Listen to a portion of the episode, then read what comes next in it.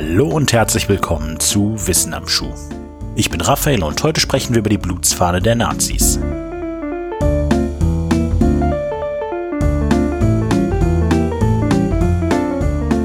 München, 9. November 1923. 2000 bewaffnete Menschen marschieren durch die Straßen Münchens. An ihrer Spitze Erich Ludendorff und Adolf Hitler.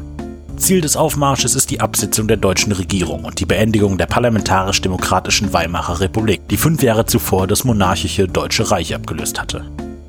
Der Aufmarsch ist als der Marsch zur Feldherrnhalle bekannt und war der Finalakt des Hitler-Ludendorff-Putsches, der am selben Tag durch die bayerische Landespolizei mit Gewalt niedergeschlagen wurde.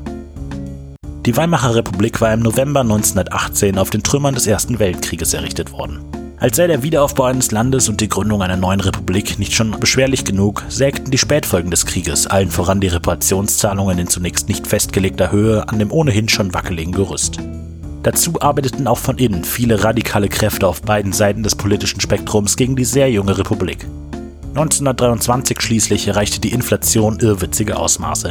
Anfang Juni kostete ein Ei bereits 800 Reichsmark. Gerade mal ein halbes Jahr später bezahlte man für das gleiche Ei absurde 320 Milliarden Reichsmark.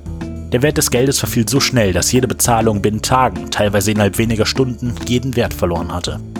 In solchen Zeiten haben es radikale Bewegungen einfach, die Leute auf ihre Seite zu ziehen.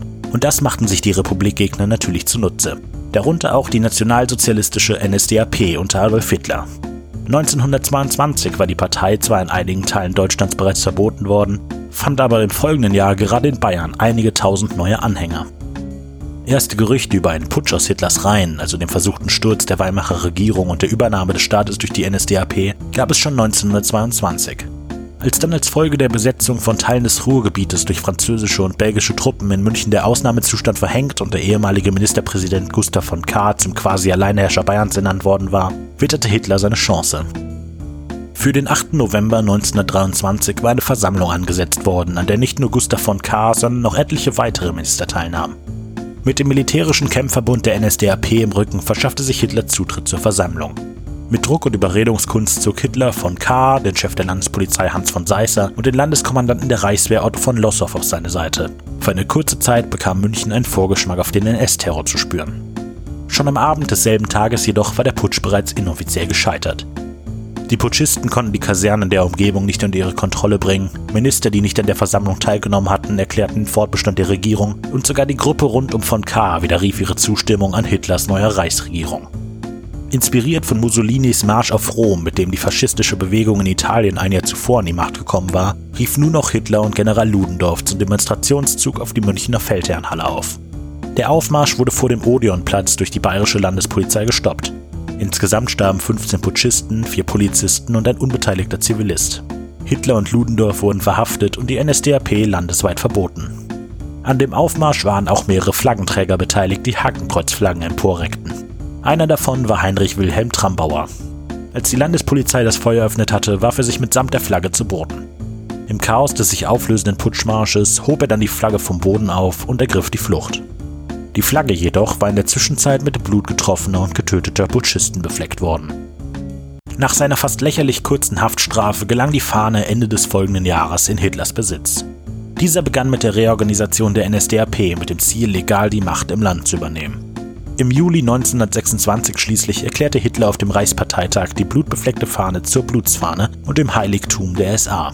Schnell wurde der Fahne mythische Kräfte zugesprochen, die durch Fahnenweihen auch auf andere Fahnen und Standarten der Parteien übertragen werden sollten. Die Fahne wurde zu einem Symbol des nationalsozialistischen Märtyrerkults. Kurz nach dem Putsch begannen in Deutschland die goldenen Zwanziger. Die Inflation wurde durch die Einführung einer neuen Währung aufgehalten und die Wirtschaft erholte sich rasch, nachdem die Siegermächte des Ersten Weltkrieges unter Führung der USA ihre Wirtschafts- und Reparationspolitik gegenüber Deutschland umstrukturierten. Mit der Weltwirtschaftskrise 1929 fand die Zeit des Aufschwungs aber ein abruptes Ende. Radikale Kräfte fanden erneut Zulauf und Hitler gelang 1933 mit seiner Politik des Hasses und der Angst schließlich die legale Machtübernahme in Deutschland. Damit begann das dunkelste Kapitel in der deutschen Geschichte. Die Blutsfahne wurde 1944 bei der Bestattung des bayerischen NSDAP-Regionalverantwortlichen Adolf Wagner zuletzt gesehen. Der weitere Verbleib der Fahne ist unbekannt.